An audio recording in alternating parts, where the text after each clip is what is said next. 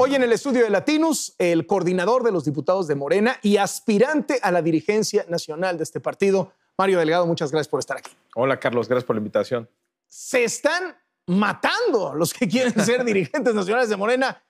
¿Qué les pasa? Pues lo mismo pregunto yo. A ver, yo creo que hay que tener calma, hay que respetarnos, hay que dialogar, hay que darle cada quien su lugar. Yo creo que es tiempo de unir, no de, no de dividirnos. Eh, yo he sido un promotor de la unidad. ¿Se dan más pelea entre ustedes que la oposición a ustedes?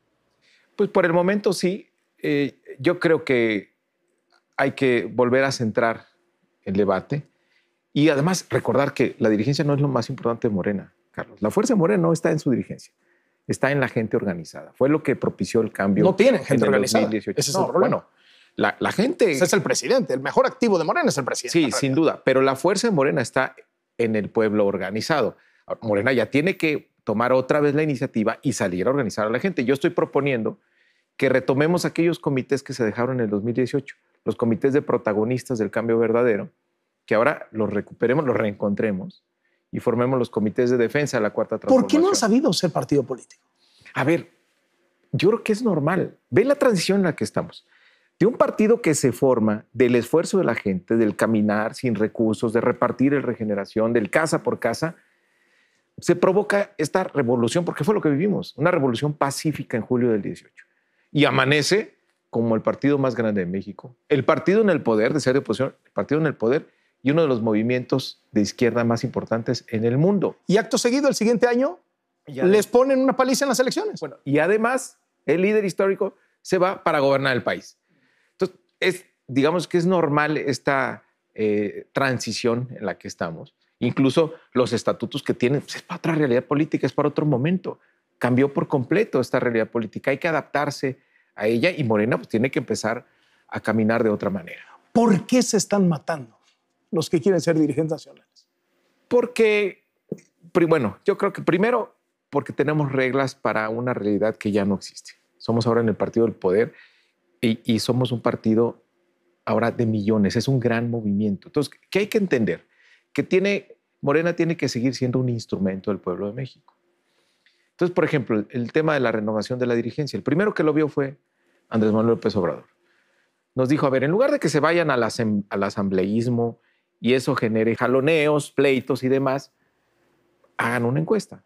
que por cierto se generaron jaloneos, pleitos y demás. Que la, o sea, tampoco la vio tan bien, ¿no? Pero no, porque no se atendió el tema de la encuesta. Imagínate, termina el tribunal ordenando que se haga una encuesta, cuando nos pudimos haber puesto de acuerdo para que se hiciera la encuesta hace un año. No se hizo, se siguió otro camino, se prefirió ir a litigar el tribunal, pero finalmente tenemos la encuesta. Y aquí lo valioso es lo que él dijo hace un año. Recuerden que Morena no es de nadie, no le pertenece a nadie, le pertenece al pueblo de México. Por lo tanto, dejen que la gente decida.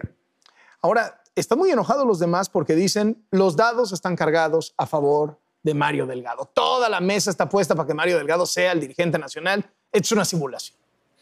Pues se le va a preguntar al pueblo de México. Es una encuesta, Carlos.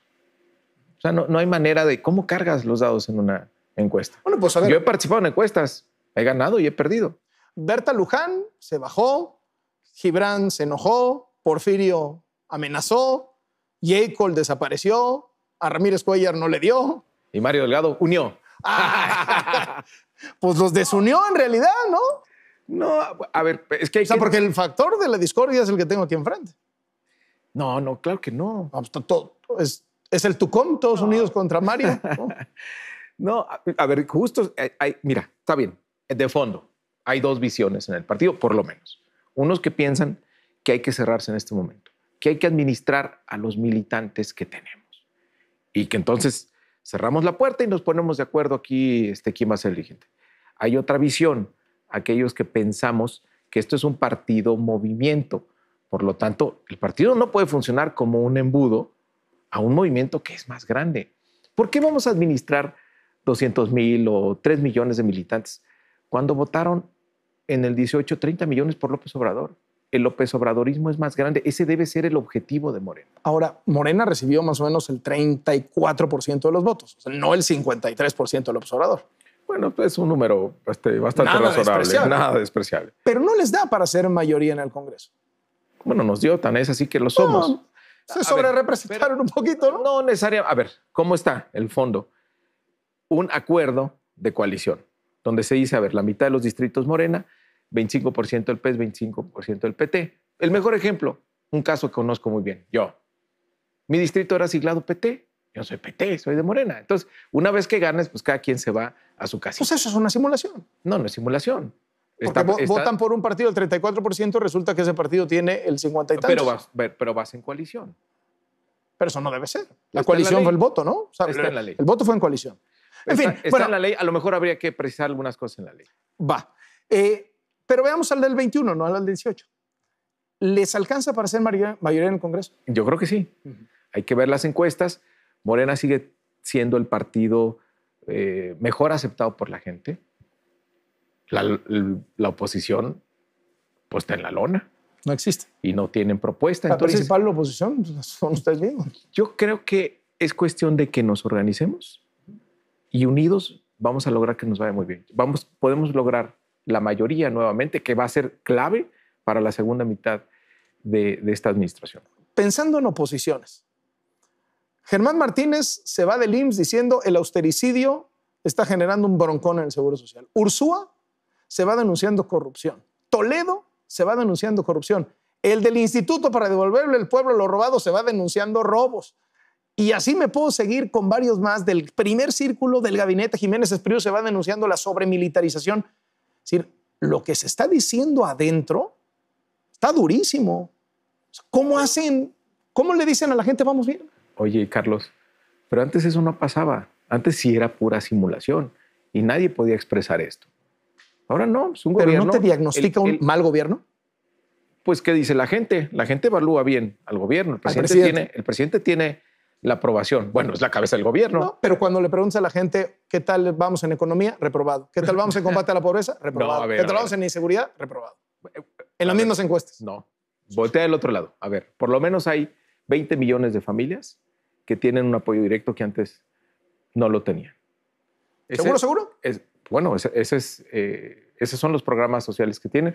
Ahora son derechos constitucionales. La gente está viendo, y y eso sale también en las encuestas, que es un gobierno comprometido con erradicar eh, la corrupción. Tenemos pendientes, porque claro que hay pendientes, el propio presidente lo reconoce, sobre todo en el tema de seguridad. Ahora, el tema económico, bueno, estamos en medio de una crisis económica global única desde 1932. Vámonos uno por uno, vamos uno por uno. En términos de cómo le ha ido a Morena en el gobierno. Combate a la corrupción. Pío. David León. Bartlett. Y me puedo seguir.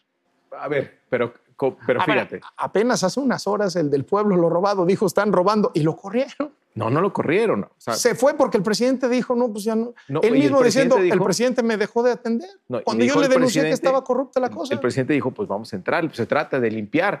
Claro Pero que no limpió. pero hay estructuras muy corruptas este, en el país, No. son herencias de Pero esta años. la crearon ustedes. Carlos, no, no, no. El Instituto para devolver pueblo robado. ese es el SAE, se, se le cambió de nombre. Sí, pero él acuérdate. estaba hablando del señor que estaba antes, que fue puesto por Morena. Por eso, pero está en ese trabajo de la corrupción. Ahora, de limpiar la corrupción. Este, y se están tomando medidas. Por ejemplo, empezamos por lo elemental en este gobierno, en la Cámara de Diputados, hacer delito grave el delito de la corrupción. No era delito grave. Nunca lo vieron las otras mayorías, nunca lo vieron los otros partidos. Estaban muy cómodos con que la corrupción no fuera delito grave. Ya es delito grave, ya es de prisión preventiva oficiosa y no solo eso. Ahora modificamos la Constitución en la Cámara de Diputados para que el presidente de la República pueda ser juzgado por delitos de corrupción.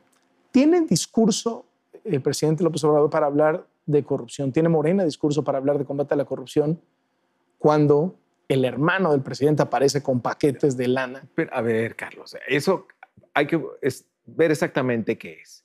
Una cosa son los cañonazos que vimos por parte de los Oya comprando votos para una reforma, además que fue contra el patrimonio del país, y otra cosa es la aportaciones para un movimiento. Yo mismo, yo mismo, algunas veces aportación. puse Mario. o gasolina, o puse eh, eran folletos, o rentelonas, o sillas, o paquetes de botellas. cientos. No, de no, no, agua. no es llenar un tanque, eran Es- paquetes de cientos de miles es de pesos Carlos. al mes. No, hombre, es diferente. Eso dicen Carlos. ellos. Es muy diferente. O sea, corrupción. ¿Sí, sí realmente es- se creen que eran aportaciones del pueblo? es- son aportaciones, claro que es. Así se hizo el movimiento. Mo- Morena se hizo así, con el esfuerzo de millones, ¿Con paquetes de lana? con paquetes de agua, con paquetes de volantes, con lonas, con sillas. Así se hizo. Tema de economía. La economía, la pandemia vino a desgraciar todo en todo el mundo. En el mundo. México va a caer 10%, pero ya veníamos mal. Mario Delgado entiende muy bien de economía. Ya veníamos mal. Veníamos peor que antes. Y con la pandemia, todavía peor. ¿Qué cuentas le pueden entregar a la gente? A ver, tú sabes también de economía. Normalmente el primer año de cada administración no, no les va muy bien. Aquí hubo un cambio muy importante en la estructura del gasto público. O sea, el primer año fue un reordenamiento profundo del gasto público. No, en combate a la corrupción y en austeridad. También hubo ¿No una restricción. No, yo creo que no, porque el Dejaron gobierno al país sin medicinas. el, el- el gobierno funciona ¿no? con mucho menos recursos y esos recursos ahora se destinan a eh, este, los programas sociales o a la atención. A ver, el sistema de salud estaba hecho un desastre. ¿eh? Está. Estaba carcomido por el cáncer de la corrupción, estaba en etapa terminal. Por eso la, lo que hace el presidente, y lo decía en público y en privado, de las peores cosas que recibió fue el sistema de salud. Por eso la decisión, y eso fue antes del COVID, y eso tiene mucho valor, hay que decírselo a la gente. El presidente decidió volver a centralizar los servicios de salud, porque la corrupción que había en los estados era este, imparable. Entonces, volver a centrar los servicios de salud para empezar a garantizar servicios de calidad. Y bueno, ahí nos cayó a la mitad del el COVID. La pandemia, el manejo de la pandemia. ¿Se puede decir que ha sido un manejo exitoso cuando López Gatel dijo, no, 6 mil muertos van a ser? Oiga, no van a ser 60 mil. No, hombre, ese sería un escenario muy catastrófico. Ya vamos en 75. Somos el cuarto país del mundo con más muertos. ¿Es un manejo exitoso de la pandemia? Ay, mira, Carlos, en, en el tema de la pandemia es un tanto impredecible lo que, lo que ha pasado en distintos países. Es un virus bastante pues, raro. Todavía no lo que acabamos de entender. Bueno, no la acabamos de entender. No tenemos vacuna. O sea, ahí está la incertidumbre. Hay países que bajan la curva, vuelven a subir. En fin, estamos ante un fenómeno eh, desconocido. Nunca vimos en México las escenas que vimos en Italia, las escenas que vimos en España, de gente que no tenía lugar para ser eh, atendida. Ahora, Aquí la gente se parece- murió en sus casas. Parece que Se afortunadamente, parece que afortunadamente esto está eh, pasando, Carlos, y yo creo que tenemos toda la posibilidad, bueno, obviamente sigue el factor de incertidumbre, que no tenemos vacuna, no tenemos eh, cura, pero yo creo que México está en condiciones de, cuando menos la economía, que se empiece a ¿Es recuperar. para presumirse el manejo de la pandemia? Si México lo hizo increíble. Pues probablemente no, pero en la parte económica yo creo que sí, porque no endeudaste al país, no lo dejaste en extrema vulnerabilidad en materia de finanzas públicas y ahora tienes toda la posibilidad de reconducir la economía. ¿Tienes que meterle deuda para sacar adelante la economía? No tienes margen, Carlos, no tienes margen para meterle deuda. A No, todo mundo, todo mundo se endeudó. No, pero a ver. Hay países que tienen 120% del PIB. Ah, esa es la trampa. Y aquí nomás Ese hay es- 50. ¿no? Esa es la trampa. Justamente ese es el, el gran error de análisis. ¿Qué usan las calificadoras? La proporción deuda-PIB. ¿Qué quiere decir? ¿De qué tamaño es la deuda comparado de qué tamaño es tu economía? economía. ¿Qué pasó en México? Que una parte de la deuda está en dólares. Se deprecia el tipo de cambio, la deuda crece sin pedir más. ¿Y qué pasó con la economía? El tamaño de la economía se hizo chiquito porque cayó la economía. Entonces, por lo tanto, la deuda, la proporción deuda-PIB, el tamaño de la deuda comparado con el PIB, aumentó. ¿Cuánto aumentó? 10 puntos. De 45 puntos del PIB a casi 55 puntos del PIB. ¿Dónde está el dato que nos falta? Porque ahí podrías decir, no, pues es que otros países tienen hasta 120 del PIB. Hay un espacio para deuda muy grande. No, porque ahí tiene que ver con los ingresos que tú tienes. Tú cuando pides prestado, ¿qué te preguntan? Pues cuánto ganas. Evidentemente, ¿Cómo vas a no- pagar? nuestros ingresos tributarios siguen siendo los más bajos del mundo, más bajos que Haití. Y entonces, si pedíamos más deuda, ¿qué iban a decir las calificadoras? Esta deuda no es sustentable. Y ahorita estaríamos en una situación comprometida. Creo que el gobierno actuó con mucha prudencia, sabiendo los límites reales que tiene nuestro país de endeudamiento. Inseguridad. Eran 100, recibieron el país con 100 homicidios al día y está en 99 homicidios al día. Ver, ¿Es una buena cuenta? no es una buena cuenta. Ahí el gobierno reconoce que tenemos un pendiente. Hay acciones diferentes, eso sí. Sí, se aprobó la Guardia Nacional, una reforma constitucional, darle a nuestro país una policía de dimensión nacional que, que no tenía.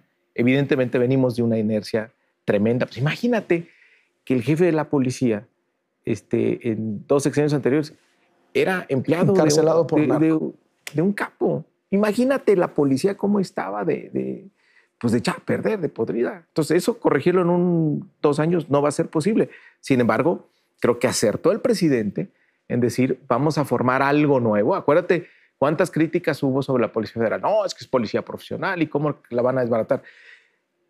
Creo que él acertó en decir, a ver, vamos a formar un nuevo cuerpo civil alimentado por los militares, por los marinos, que ahí hay que reconocer, son los que más confianza le tienen los mexicanos. son sobre todo militares. De disciplina y de integridad. De civil es el puro apodo, ¿no? El militar. Funciona como civil, es una institución civil. integrada plenamente por militares. Pero legalmente civil. Ah, dice civil. sus acciones son pero militar. en el ámbito civil. A ver, en fin, con este panorama, ¿sienten que tienen el 21 en la bolsa? O sea, que Morena dice, vamos a mantener la mayoría en el Congreso, la tenemos en la bolsa. Obviamente no hay que confiarse, hay que hacer el trabajo. Y yo creo que no basta con los resultados del gobierno, no basta con que el presidente esté bien evaluado. Hay que hacer el trabajo de la organización. Eso le corresponde al partido. Por eso mi llamado a la unidad, porque es mucho más grande lo que nos une que lo que nos puede dividir. ¿Se imaginan a Morena jalando con el PRI de cara a lo que viene? No, no tendríamos por qué. Yo creo que Morena no necesita hacer un tipo de alianza con, con el PRI. O sea, no, no, yo lo, pregunto porque veo al PRI con un pie en la oposición y con un pie queriendo hacer alianza con ustedes.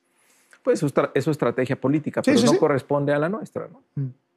Muchas gracias por venir, Mario Delgado. Al contrario. la contienda. Gracias a ti, Carlos. Muchas gracias. Mario Delgado, coordinador de los diputados de Morena y aspirante, puntero, a la dirigencia nacional de este partido.